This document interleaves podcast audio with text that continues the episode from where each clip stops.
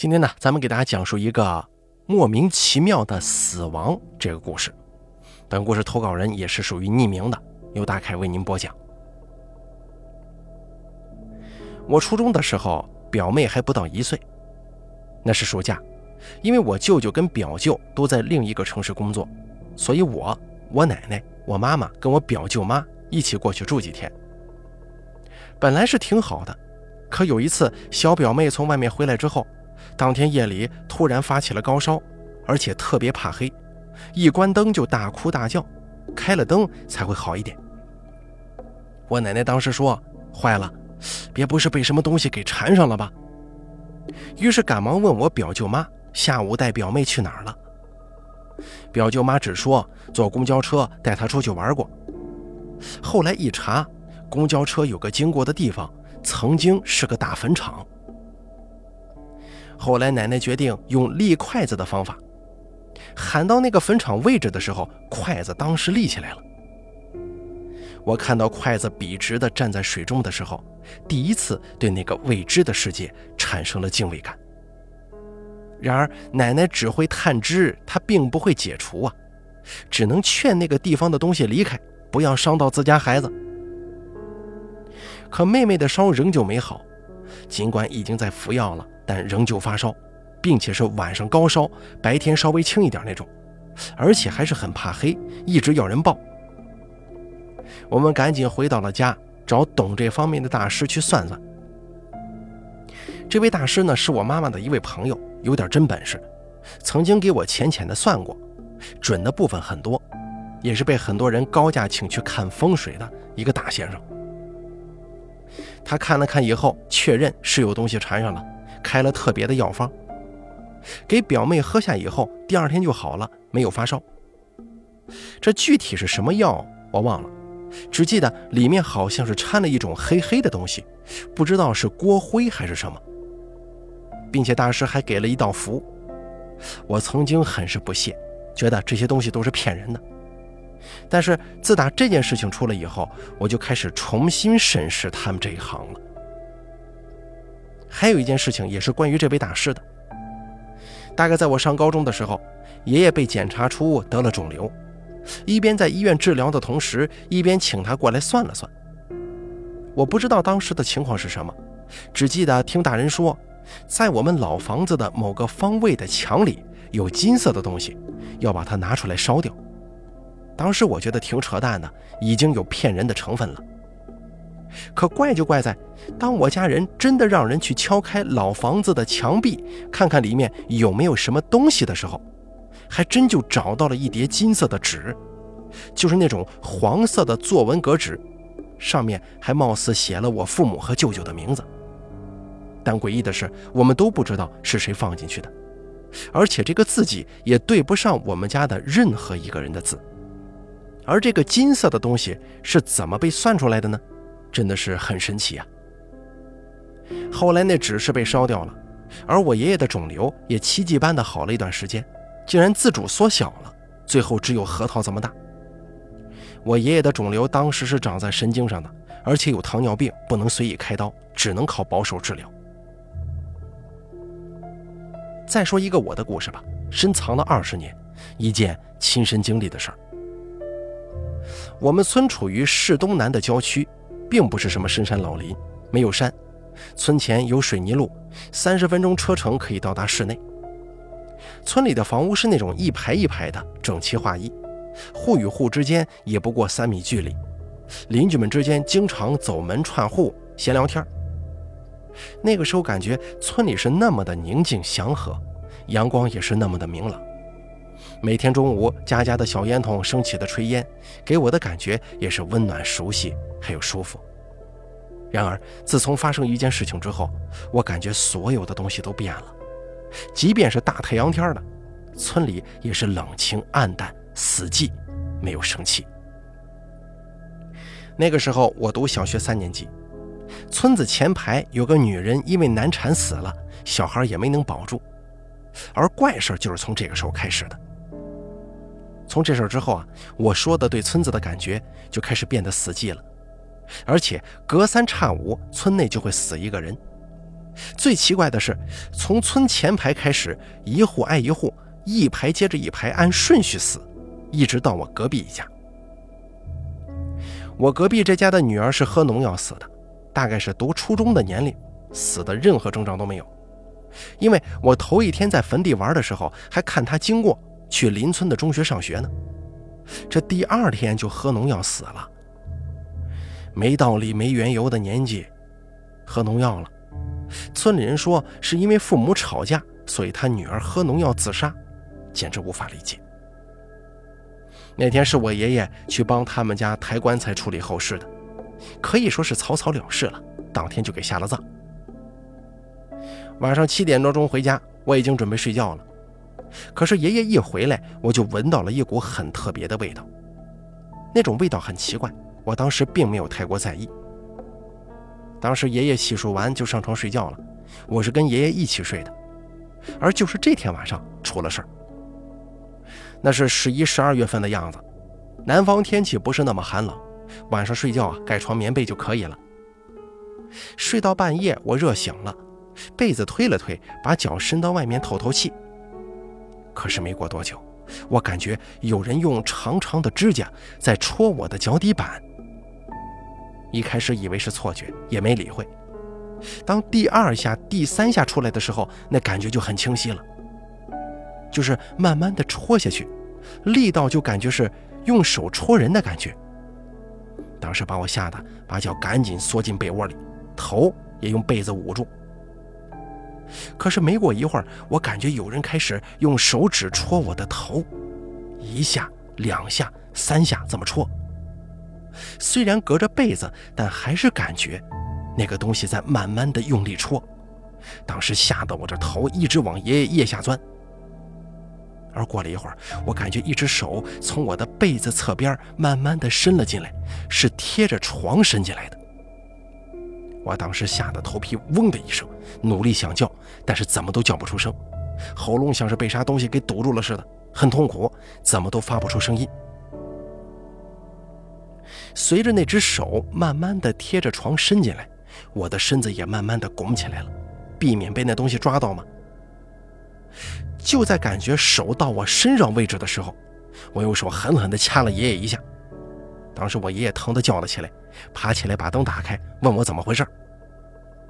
而就是这一下子，我喉咙正常了。我说：“爷爷有鬼。”爷爷说我乱讲，就开始检查房间。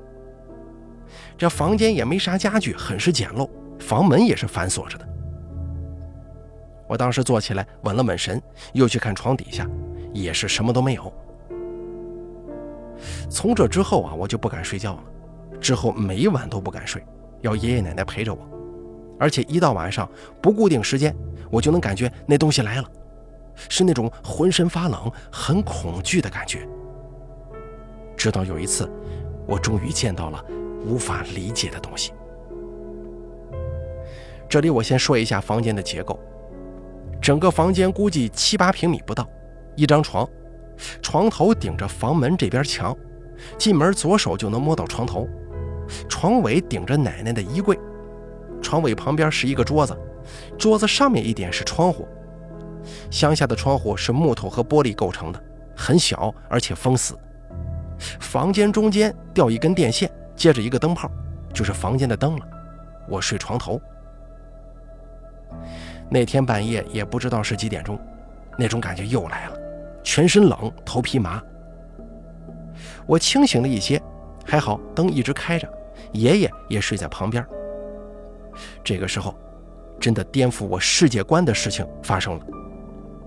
我对面的墙上，就是窗口靠上的空白墙上，站着一个人。应该说是一个人的影子，黑色很清晰，双手掐着腰，两脚岔开站着，看着我，一动不动。我能确定是正面而不是背影。当时我想喊，但是喉咙又被某种东西给堵住了，完全发不出声音来，头感觉都要炸开了。我听到自己的心跳很剧烈，声音也很大，整个人完全怔住了。就在那个时候，我狠狠地掐了一下我爷爷。我爷爷一觉醒来，那影子就消失了。直到现在我也搞不清楚为什么会有人站在墙上，因为灯是在我跟影子中间的。如果这个灯映出的是我的影子，它总不可能投在墙上啊！而且我当时是躺着的，可我对面墙有影子，必须在灯跟对面墙中间有东西才会形成那种形态的影子，对吗？但是我非常确认，房内是没有任何人或者东西的，而且房门也是关好锁死的。后来家里为我求过福，也对我做过法，但是没用。每天晚上那东西来的时候，我依旧能够感觉到。家里看我日渐憔悴，爷爷让我们搬到市内去住，说城市可以摆脱那种东西，我们就举家搬迁到了城市的新房。至于村里按顺序死人的这个事儿，我离开以后又死了几个，反正我也没回去过，因为害怕呀。不久之后，村里请人在村东北角坟地建了一个庵，请了一些尼姑住在里头，才停止了莫名其妙的死亡。接下来再给大家说下一个故事，《不药而愈的手疮》，作者令狐不冲。你听说过手疮这个病吗？下面呢，大概就给大家讲一个关于这方面的故事。这故事是我奶奶说的。他小时候莫名其妙得了一种奇怪的病，手上像是长了疮一样的东西，就是治不好，敷草药也没用。那会儿医疗条件不行啊，就这么一直耗着。后来有一天，刚下过一场涝雨，河边水很大，奶奶去河边洗衣服，洗着洗着就看见从上游冲下来一只癞蛤蟆。这癞蛤蟆想抓住河边的什么东西，但是水流太急了，它抓不住。我奶奶一想啊，觉得这蛤蟆也不容易，毕竟是一条生命，就用手把它捞了起来，放在岸边了。可是惊悚的是，癞蛤蟆后背处分泌了一些啥东西，粘在我奶奶手上了。从那以后啊，我奶奶的手就开始莫名其妙的烂。那会儿也没有医生能看懂是怎么回事，都说癞蛤蟆有毒，我奶奶中毒了，但是没有人知道怎么去解这个毒，我奶奶也就绝望了。可哪知道，这手烂了一段时间之后，竟然神奇的自己痊愈了。不仅如此，原来手上的疮也没了，以后在漫长的岁月当中，竟然没再犯过一回。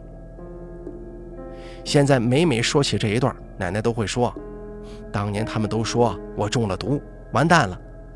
可是现在看来，可能是蛤蟆背上的东西恰好治了我的手疮。”我对奶奶说。可能是癞蛤蟆看你有手疮，专门分泌一些东西想报恩呢；也可能是癞蛤蟆后背这东西是有毒的，不过跟你的手疮以毒攻毒，刚好给治好了。这东西想想其实挺邪乎的，不过一言以蔽之，是我奶奶的善良让她有了这个偶然被治愈的机会。现在想想，决定人生的很多重要时刻，看起来都像是一次不起眼的瞬间。有多不起眼呢？可能是随意的一次回眸，可能是不经意间的一句话，也可能是一个普通的路人，甚至是从上游冲下来的一只癞蛤蟆呢。再给大家讲一个黄鼠狼的故事吧。作者小鹿由大凯为您播讲。奶奶曾经讲过一个黄鼠狼的故事。以前呢，家里住那种村里的房子。有几间厢房堆放杂物、存放粮食什么的。厢房里面住着几只黄鼠狼，平常偶尔能看见，他们也不破坏什么，大家各自相安无事。有一年，奶奶又去抓了一群小鸡回来养，第一天丢了一只，也没在意；第二天又丢了一只，奶奶想啊，可能是黄鼠狼叼了，这么多年也没叼过，吃一只就吃一只吧。可是第三天又丢了一只。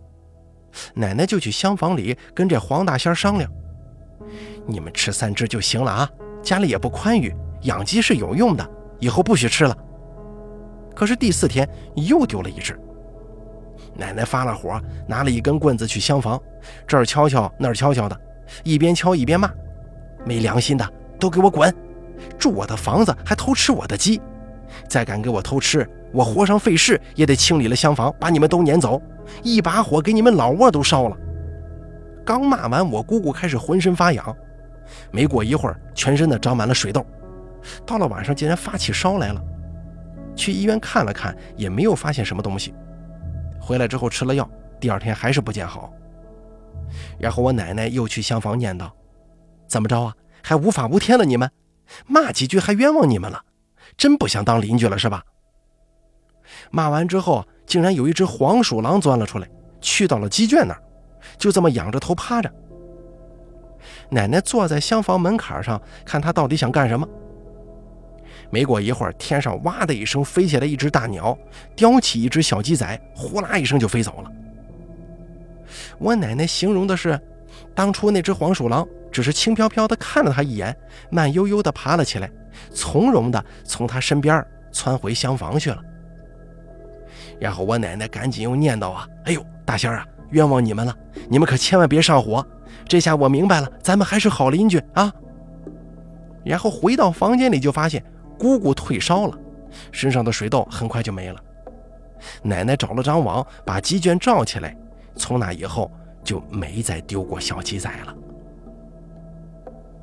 好了，咱们本期的奇闻奇事系列故事就说到这儿了，感谢您的收听，咱们下期节目不见不散。